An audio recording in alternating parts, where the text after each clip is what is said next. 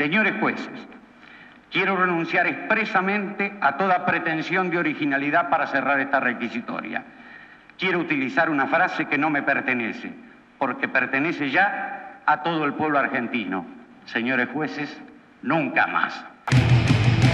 Un, dos, tres, ¿Qué tal, camaradas de Radio Sankara? Mi nombre es Pablo Lanzi de Parlemos de Fobal y les quiero enviar un saludo muy grande a todos, un gran abrazo eh, en, estas, en estas fechas de, lucha, memoria, verdad y justicia. Hasta la victoria siempre.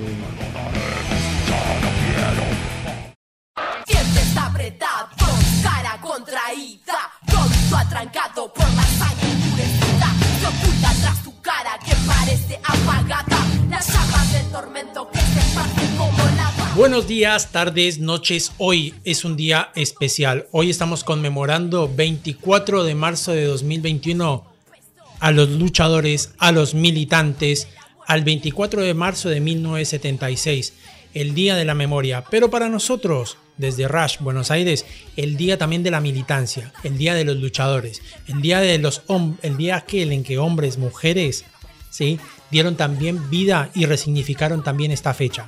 Es una fecha crucial en la historia argentina y por eso la queremos recordar hoy con un invitado especial, Daniel Héctor de Santis, militante revolucionario de Chivilcoy, integrante del Partido Revolucionario de los Trabajadores y que eh, también llegaría a eh, integrar la juventud de guevarista eh, de la Argentina y actual dirigente del movimiento 19 de diciembre.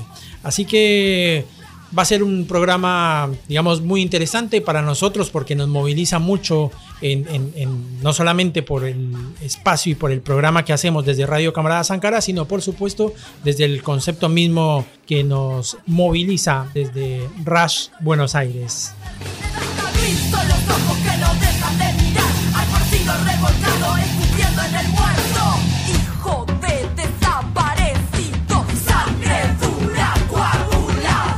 Estamos escuchando entonces a Actitud María Marta, esta mítica banda de rap argentino con Hijo de Desaparecido. Hoy, miércoles 24 de marzo, donde nos juntamos desde Plaza de Mayo los antifascistas, recordando un mismo pasado, teniendo a un mismo enemigo presente y siempre con una misma posibilidad que es la lucha, la lucha organizada. Para los que nos escuchan desde Radio Camarada Sankara, recuerden que lo pueden hacer desde el enlace de Spotify, pero también si ingresan a Google, simplemente ponen allí Radio Camarada Sankara y nos van a escuchar no solamente esta emisión del 24 de marzo, sino todas las anteriores. Recuerden también seguirnos en todas nuestras redes sociales como Rush Baires o Rush Buenos Aires.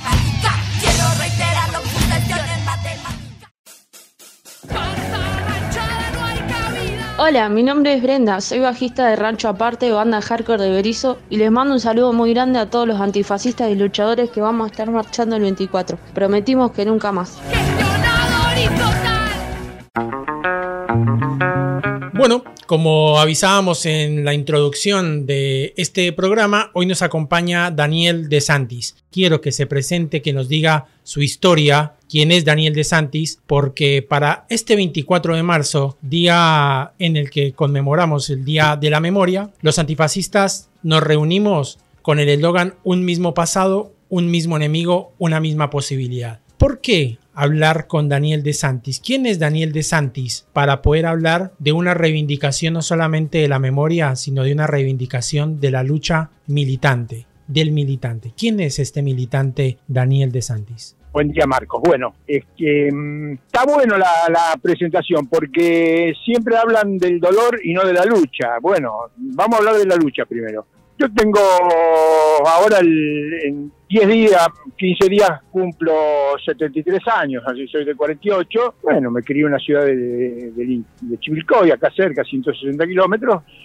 Fui a estudiar a La Plata y ahí me vinculé a la militancia, a la lucha política revolucionaria y en el año 71 me incorporé a la agrupación estudiantil que dirigía el Partido Revolucionario de los Trabajadores, que a su vez este, había eh, fundado el Ejército Revolucionario del Pueblo unos meses antes. Eh, y bueno, ahí Yo hice mm, la militancia fundamentalmente en los frentes de masa, primero en el frente universitario, después en el frente barrial, como le llamábamos nosotros, en el eh, frente barrial y, del trabajo de político legal. Por eso nosotros le dábamos a todas las formas de lucha, no le hacíamos asco a ninguna, ni a la lucha armada, ni a la lucha de masa, a la lucha del movimiento obrero, la lucha democrática, reivindicativa, legal, participación, participación en elecciones, toma de cuarteles, todas las formas de lucha sumaban al objetivo estratégico de eh, empujar una revolución antiimperialista y socialista como surgía de los análisis que hacíamos de la estructura económica social de la Argentina. Bien, me haces acordar a un dirigente comunista colombiano. En la década, justamente los 60, 70, reivindica la, la combinación de todas las formas de lucha. Para nosotros, digamos, es importante también ese momento histórico de recordar el 24 de marzo porque se ha vuelto o es una fecha en la que, además de ser un día de la memoria donde se reivindica, digamos, no solamente a las víctimas, muy pocas veces se reivindica también, digamos, a los luchadores a los militantes.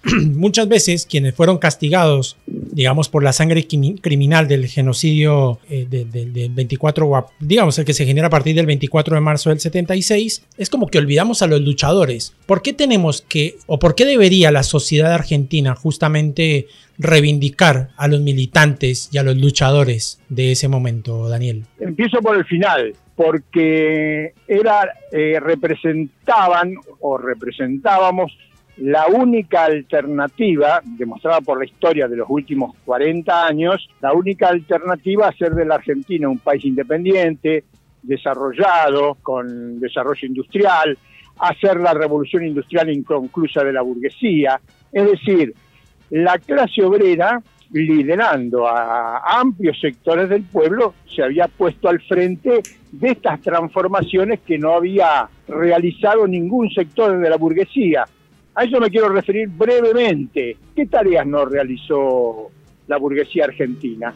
Bueno, eh, a partir de la crisis de 1929-1930 comienzan en algunos países, Brasil, un poco más tarde en la Argentina, un proceso que se conoció como de sustitución de importaciones. Primero aquí en la Argentina, de la en la década infame, de la mano de Federico Pinedo, el ministro de Economía, eh, de los gobiernos conservadores, asentándose en una industria, incipiente industria que venía de las necesidades de la burguesía terrateniente argentina. Ese proceso fue insuficiente, bueno, hay, causas políticas que ahora no, hay tiempo de ponerse a, relatar, llevaron a que del seno del ejército argentino surgiera una fuerte corriente nacionalista que se planteara eh, ese desarrollo industrial desde una perspectiva mucho más audaz, asentada no en la clase social que debería haberse puesto al frente, la burguesía industrial, no hay porque una burguesía muy débil. Es más, el ejército argentino o el sector mayoritario del ejército argentino jugó el papel de sustituto de la débil burguesía industrial argentina. Por eso recurrió a la clase trabajadora, se apoyó en la clase trabajadora. Pero esta combinación que fue efectiva durante ocho años o nueve, cuando el sector tradicional de la burguesía argentina, los terratenientes, eh, conocido como oligarquía, eh, decidieron que había llegado eh, el final de este proceso en el golpe de 1955, eh, Perón, bueno, se apoyó en el ejército, no recurrió a la clase obrera, es decir, desde el punto de vista táctico, político, militar, Perón estaba en ventaja sobre los golpistas de Lonardi y Aramburu y Rojas. Pero desde el punto de vista político era débil porque como dirigente de la burguesía nunca iba a recurrir a la movilización revolucionaria de la clase obrera. Y fue así que eh, fue derrotado el gobierno de Perón y marchó al exilio. En los 18 años posteriores, hasta el 73, bueno, la clase obrera tuvo que comenzar a luchar desde el llano y por sus propios medios.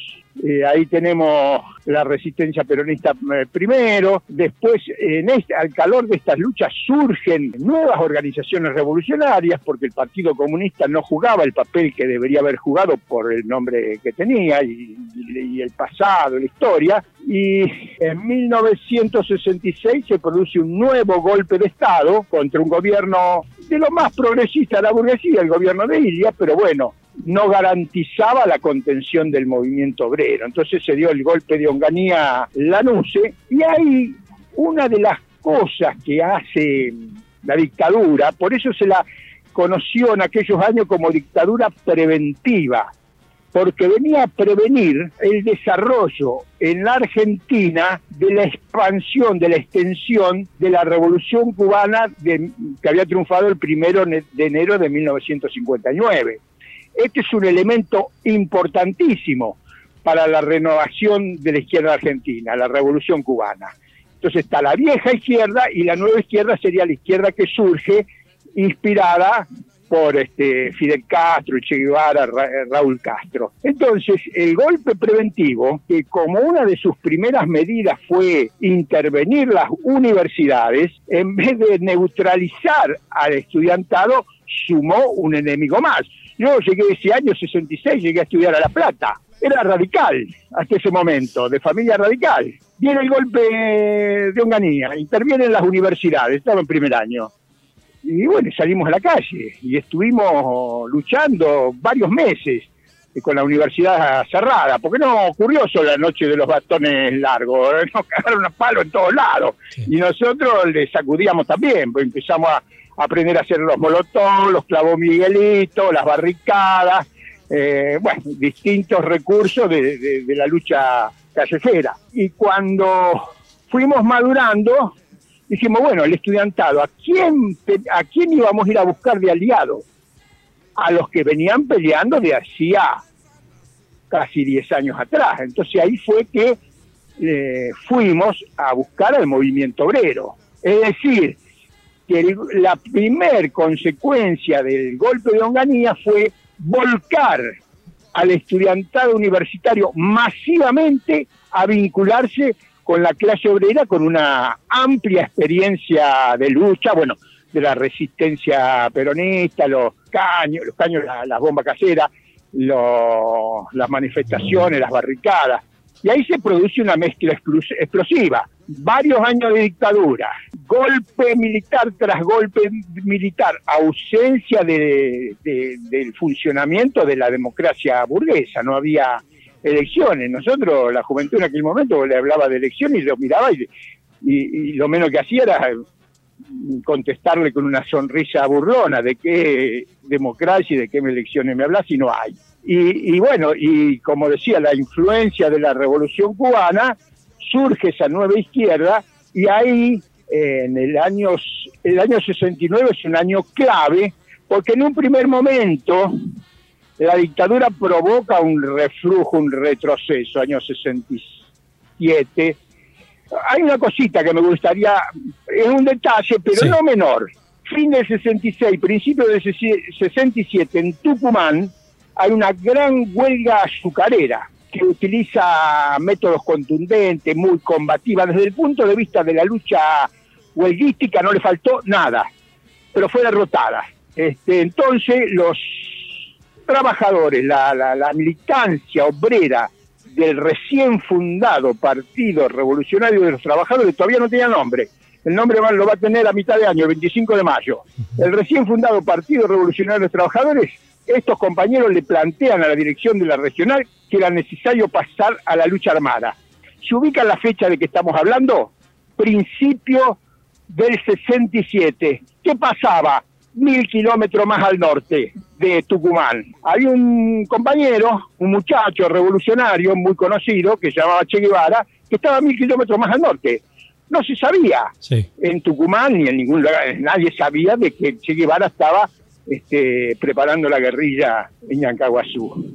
Pero sí habla esto, Che Guevara en Ñancahuazú, en la clase obrera tucumana mil kilómetros más al sur, habla de una situación explosiva, revolucionaria a nivel continental Cuando dicen que el Che estuvo solo, es un error. El Che estuvo aislado de las orgánicas políticas, pero no estuvo aislado de la clase obrera y el pueblo, ni en la Argentina, por esto que estoy diciendo y podríamos extenderlo, ni en Bolivia, donde la clase obrera minera lo estaba esperando con los brazos abiertos. La clase obrera minera boliviana estaba esperando al comandante de la revolución latinoamericana que se pusiera al frente. Las orgánicas políticas que no lo apoyaron fueron los que evitaron la vinculación entre la guerrilla del Che y la clase obrera boliviana. Bueno, eh, eh, en el año 60, esta, esta acumulación de fuerzas va a estallar en el año 69. Primer, por primer Rosariazo, Corrientes, toda la, la, ribera del río Paraná, estalla en movilización hasta que explota el 29 de mayo el Cordobazo y después en septiembre el Rosariazo. Pero el Cordobazo, ¿por qué? suena más el cordobazo que el rosariazo, porque fueron los dos, desde el punto de vista combativo, numérico, participación obrera, muy similares. Pero en Córdoba, una porque fue unos meses antes y otra porque la clase obrera altamente concentrada, la de Fiat, eh, la de Esmata sobre todo, perdón, la de Esmata principalmente, Luz y Fuerza, lideraron al conjunto del pueblo cordobés no fue solamente la clase obrera, sino las maestras, los maestros, los trabajadores de los comercios, la pequeña burguesía urbana, todo el pueblo, lo que el PRT definíamos como pueblo, la clase obrera, la pequeña burguesía urbana y el campesinado pobre, el conjunto del pueblo se expresó en el Cordobazo.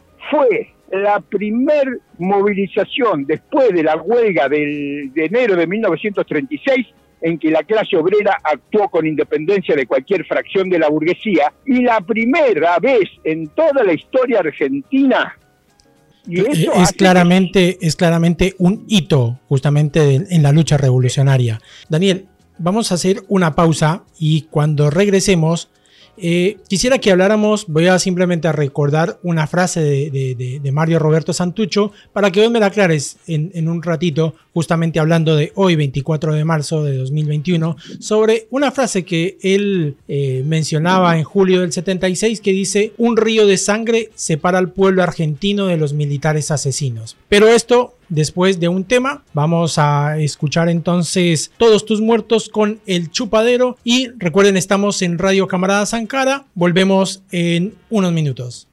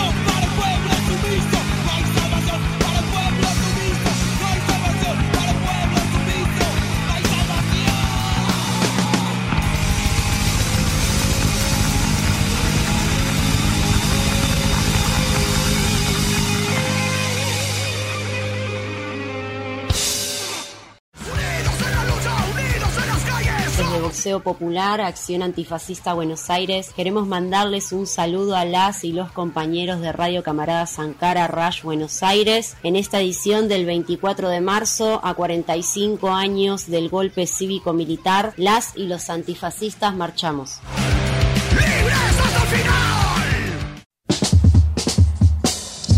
Estamos en este segundo bloque de Radio Camarada Sankara, recordando en este 24 de marzo de 1976, hoy de 2021, en esta charla interesante con Daniel de Santis. Hacíamos este, este pasaje, digamos, en la lucha revolucionaria argentina, que había convocado, digamos, a la suma de fuerzas en el Cordobazo y en el Rosariazo, y le hacía esta pregunta a Daniel sobre aquella frase que había mencionado Santucho en julio del 76, que decía, un río de sangre separa al pueblo argentino de los militares asesinos. ¿Cómo, cómo continúa ese relato para reforzar esta frase de, Santucho, Daniel? Claro, eh, tomando el, hilo de lo que veníamos relatando en la pregunta anterior, brevemente, digamos que de, a partir del Cordobazo y el Rosariazo, se desarrolla una nueva conciencia en la clase obrera los grupos revolucionarios que estaban en, cierne, que estaban naciendo, comienzan a desarrollarse, encuentran caldo fértil en esa clase obrera eh, que se estaba revolucionando. Y bueno, se producen grandes luchas, grandes acciones militares lo quisieron comprender al más eh, inteligente de la burguesía, Aramburu, pero que se le cortó el rollo enseguida, heredado por la NUCE, de que era imposible contener la marea revolucionaria solo con la fuerza, que había que combinarla con el engaño, con válvulas de escape. Entonces idearon el gran acuerdo nacional en el que se vieron obligados a pactar con el viejo enemigo, que era Perón, eh, obviamente con muchos escarceos, enfrentamientos, parecía que era un enfrentamiento virulento y revolucionario, pero en el fondo eran disputas en el seno de la clase burguesa capitalista y producto de la lucha revolucionaria las concesiones de la dictadura fueron muy amplias. Eh, vinieron las elecciones del 73, ganó el peronismo. 20 días después de, la asunción del presidente Campos, el 20 de junio, eh, quedó demostrado cuál era el objetivo del gobierno de, Perón y del gobierno peronista. En Ezeiza, la masacre de Ezeiza fue el verdadero inicio del gobierno peronista del 73, no fue el 25 de mayo del 73 cuando subió Cámpora, sino el 20 de junio en Ezeiza cuando volvió Perón eso marcó y además de la represión en Seiza, el golpe palaciego del 13 de julio, la fundación de la AAA por Perón, que ya lo había anunciado a principios de año que hacía falta un somatén argentino, o sea, una policía militarizada como de, había desde la época de la Edad Media en Francia, que Franco había resucitado, y bueno, y, y eso dio como resultado la AAA.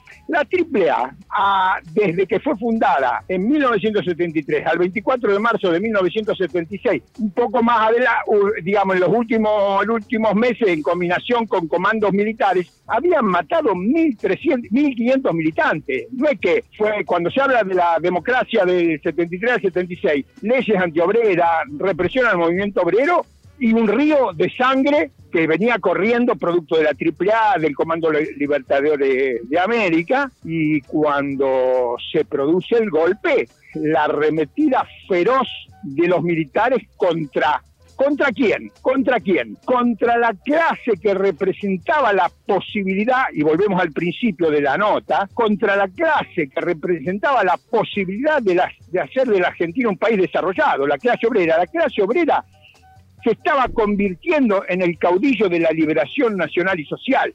Y eso eh, fue lo que no permitirían que pasara de ninguna manera eh, la gran burguesía y el imperialismo, porque digamos que el gran acuerdo nacional con Perón al frente, tenía como objetivo la desmovilización y la represión de, la guerrilla y del movimiento obrero. Hay que vernos más las leyes aprobadas, ni bien subió Perón, ley de mm, ley de, eh, de, asociaciones profesionales, reforma del Código Penal, todas las leyes eh, que fortalecían la burocracia sindical y fortalecían la represión contra el movimiento obrero. Pero ¿qué pasó? Este fracasó la táctica del GAN y del gran acuerdo y en lugar de, del gobierno de Perón derrotar a la guerrilla y al movimiento obrero, el derrotado fue el gobierno peronista.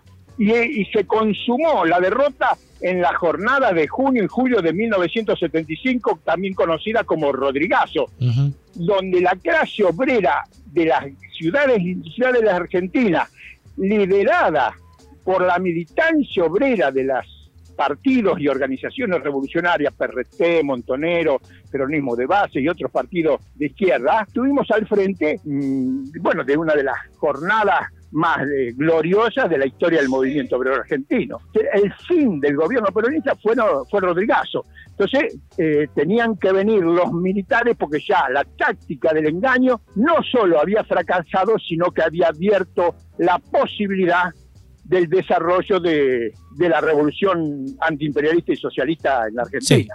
Eh, Daniel, justamente me parece que algo que de lo que está relatando, que me parece también importante traer a colación, es la necesidad justamente de poder ir avanzando quizás en la construcción digamos, de diferentes, eh, eh, no sé si caminos o estrategias que nos, para quienes, por ejemplo, desde este espacio como es Rush, que somos una organización eh, políticamente definida marxista-leninista, seguimos creyendo que la posibilidad para salir justamente de esta encrucijada, si bien no es la revolución como se pensaba en la década de los 60 y 70, sí tiene que ser en la consolidación de fuerzas de las, digamos, de las diferentes fuerzas, entre estudiantes, obreros. Eh, y hay algo que indiscutiblemente todavía eh, forma parte del debate y es la polémica que así como en su momento se dio esta, esta polémica entre FARC y ERP, hoy todavía tendríamos que discutir, digamos, cómo incluir, por ejemplo, a los sectores sociales del peronismo si queremos realmente cambiar los destinos, digamos, de la Argentina hacia la, digamos, hacia una patria socialista, por así decirlo. ¿Cómo, ¿Cómo poder traer a colación esa vieja polémica FARC-ERP en, en la, con la actualidad? Digamos, para los militantes, para nosotros, en, en, el, en el día a día de, de poder eh, sumar, digamos, también a las bases peronistas a un proyecto socialista, Daniel. ¿Es posible eso? ¿Lo ves viable? Sí, totalmente. Ahora, tenemos que partir de la experiencia anterior. No se puede eh, saltear la experiencia anterior, porque esa polémica a la que haces referencia muy bien se da entre dos organizaciones que estaban al frente de la lucha, no solo político-militar, sino de la lucha de masas. Córdoba. A, Olmedo lo matan en Córdoba porque justamente está participando de las movilizaciones obreras.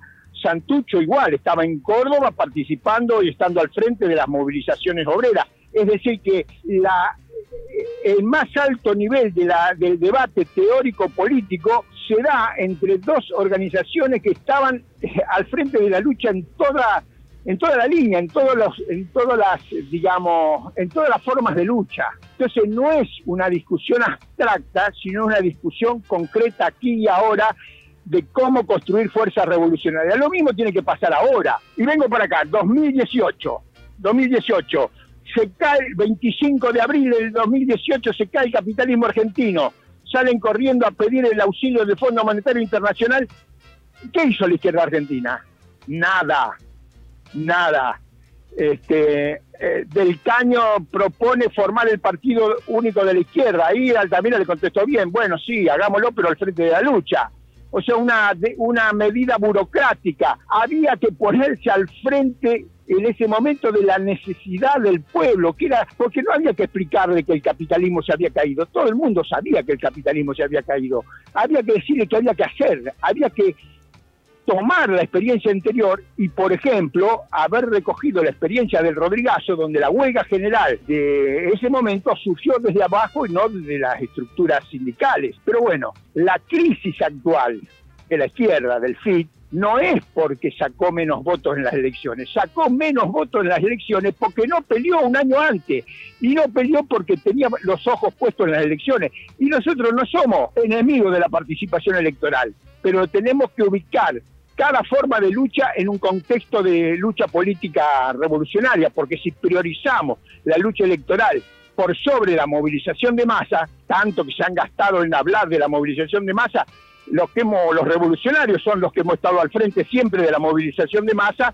y el izquierdismo ha estado, eh, bueno, ahí, digamos, acompañando, para decirlo suavemente. Entonces, hoy, hoy, producto de la crisis que tiene la izquierda, el marxismo, el leninismo, que tenemos, en el cual nosotros nos incluimos cabalmente, porque también venimos de un fracaso reciente, tenemos también que apoyarnos en la experiencia anterior. ¿Y de cuál, qué nos dice en este sentido la experiencia anterior? De que hay que estar en el movimiento de masas.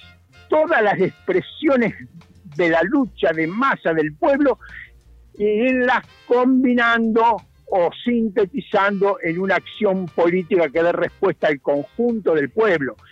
¿Y para al, qué? al conjunto de las necesidades del pueblo argentino. La consigna central tiene que ser resolver los problemas inconclusos del desarrollo, ni siquiera de la revolución en la Argentina, los problemas inconclusos del desarrollo de la Argentina. La burguesía industrial, por lo que explicamos, no realizó la tarea propia de su clase, no realizó la revolución industrial. Y como dice, bueno, Trotsky y otros revolucionarios, las tareas que no resuelve una clase pasan a las otras clases. Y a esa tarea de la revolución industrial no resuelta por la burguesía argentina tiene que ser resuelta por la clase obrera, pero sumando lo que decía antes, el conjunto de las expresiones del movimiento de masa que está, estamos absolutamente dispersos y sin eh, posibilidades inmediatas de una eh, síntesis y unidad. Y me parece que ese es el, llamado entonces, Daniel. Ahí está la, una, frase también que recordaba de, de Ali Primera de eh, dispersos los hombres, dispersos corazones. Y me parece que una de las consignas, además de la que nos zumbamos nosotros, digamos los antifascistas y Rush específicamente, digamos, en esta unión de organizaciones celebrando y conmemorando, mejor que celebrar, conmemorar este 24 de marzo, pensamos en este mismo pasado común, en un mismo enemigo que es la burguesía, el imperialismo, y en una misma posibilidad, digamos, con los compañeros y camaradas de antes que la lucha. Porque no nos queda, digamos, otro, digamos, a la, en esa llamada luz al final del túnel, siempre el único camino por el cual, digamos, tenemos siempre a la vista es nada más y nada menos que seguir luchando. Así que bueno, Daniel, para ir cerrando esta entrevista que desde ya te agradezco y que me gustaría que por ahí dieras un cierre vos mismo de, del camino que se viene, digamos, de ahora en más. Eh, ¿Y qué, recomendaciones darías, digamos, a las nuevas generaciones, digamos, de luchadores que nos concentramos hoy, por ejemplo, en esta Plaza de Mayo, Daniel?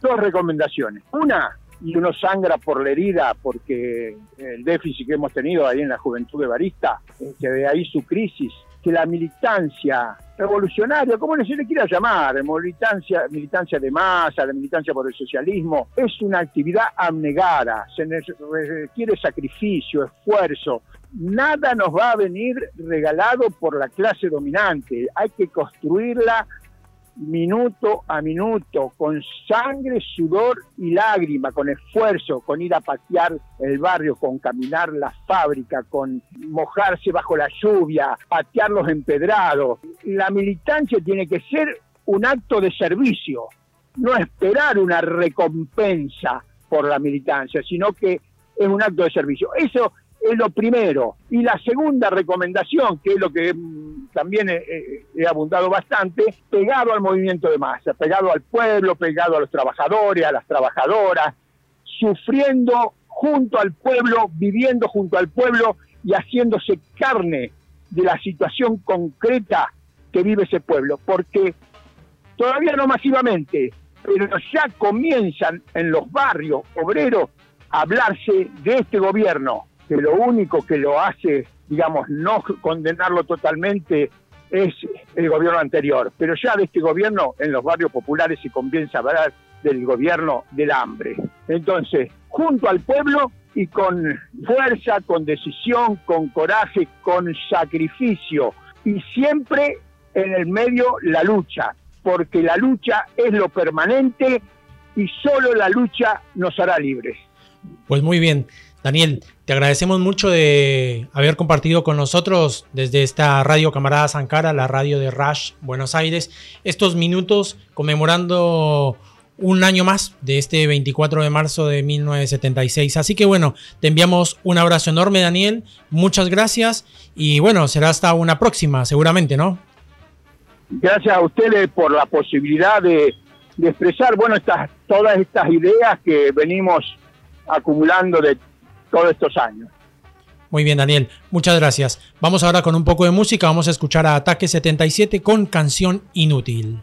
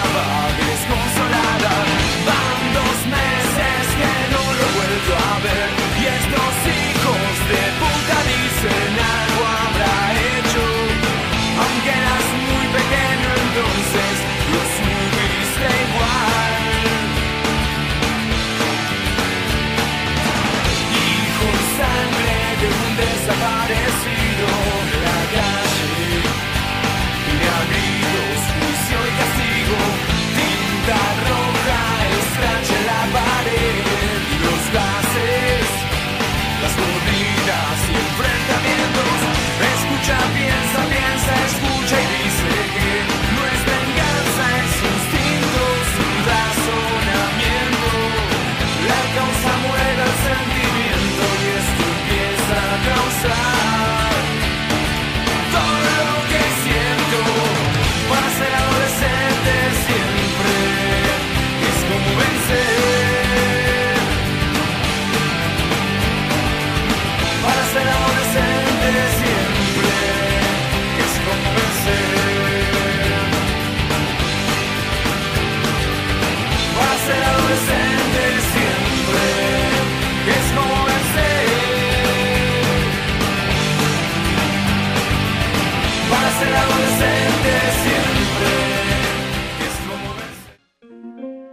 explota. Desde el Club Social y Deportivo La Cultura del Barrio les mandamos un saludo a la gente de Radio Sancara, Rash Buenos Aires. A 45 años del golpe cívico eclesiástico militar, seguimos generando alternativas. Así suena. Concluye este programa del 24 de marzo. Creo que uno de los programas quizás más emotivos eh, que nos reivindica justamente como luchadores sociales y más haber escuchado, digamos, a Daniel De Santi me parece que nos moviliza mucho más, digamos, en los proyectos de lucha que nos concentran, no solamente desde este espacio militante que es Rush, sino de todos los antifascistas de la Argentina. Muchas gracias entonces por habernos acompañado en este programa especial y al unísono grito de rebeldía popular hasta la victoria siempre. La lucha continúa.